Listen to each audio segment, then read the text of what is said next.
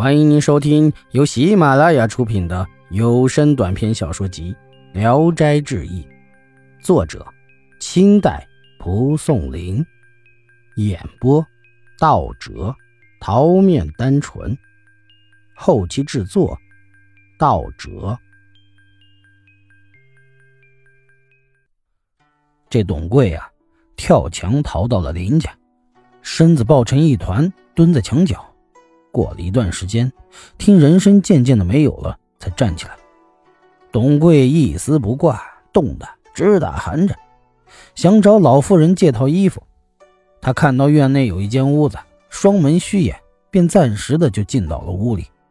黑暗中摸摸床上，摸到了女子的脚，知道这是老妇人的儿媳妇他立刻就产生了奸淫邪念。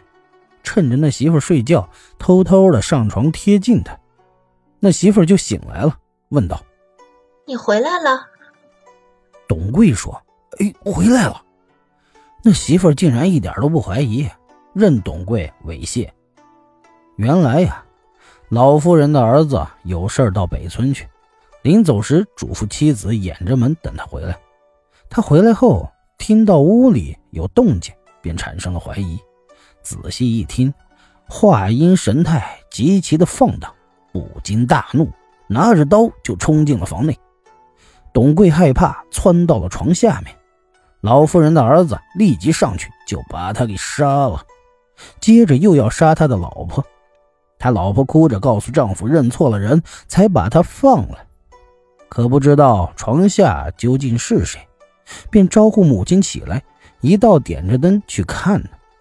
只见那人被砍的仅能辨清面目，还有气息。问他从哪里来的，还能回答，但他身上有好几处刀伤，血流不止，一会儿就死了。老夫人慌张的不知道怎么办才好，对儿子说：“捉奸捉双，你单单杀了他，可怎么办？”儿子不得已，又把老婆给杀了。这天夜里。木翁正在睡觉，听到门外有噼噼啪啪的声音，出来一看，是屋檐起了火，而放火的人还在犹疑不定，似乎不知道往哪里去好。木翁大声的呼叫，家里人很快都来了。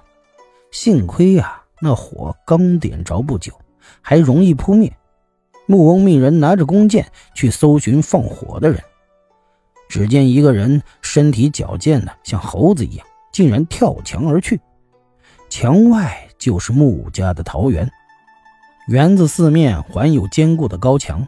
几个家人蹬着梯子往里查看，没发现人影。只见墙下有个东西在微微的活动，问话也不回答。用箭射去，那东西便瘫软了。开开门近前查看，发现一个女子光着身子躺在那里，箭呢就穿在头上和胸部。他们拿着蜡烛仔细一照，原来是穆家的女儿，金家的媳妇儿。众人非常害怕地报告了主人。穆翁、穆母也胆战心惊，不知道是什么原因。穆女闭着眼睛，面如死灰，呼吸微弱。穆翁叫人拔她头上的剑，拔不出来。后来用脚踩着她的头，这才拔了出来。穆女呻吟一声，那血喷了出来。就没气儿了。穆翁非常害怕，不知道该怎么办才好。天亮以后，穆翁把实情就告诉了金母，直挺挺的跪在地上求饶。金母啊，也没怎么怨恨，只是把前面的事儿告诉了穆翁，叫他自己家里埋了就是。金生色有个叔伯哥哥叫金生光，愤怒的就来到了穆家，痛斥穆女的所为。木翁惭愧沮丧，给了他一些钱，让他回去了。但是，终究不知道和金家媳妇私通的人叫什么名字。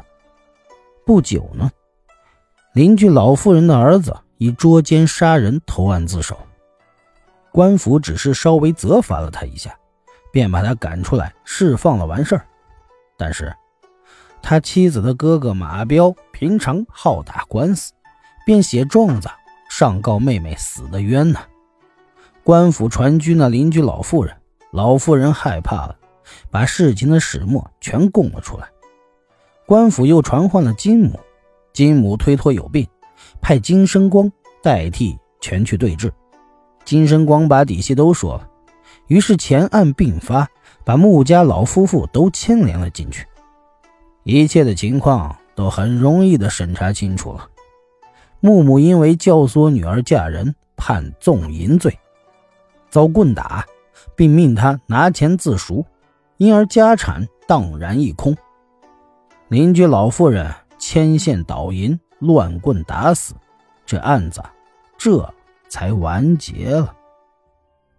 本集演播到此结束，谢谢大家的收听，喜欢请点赞、评论、订阅一下。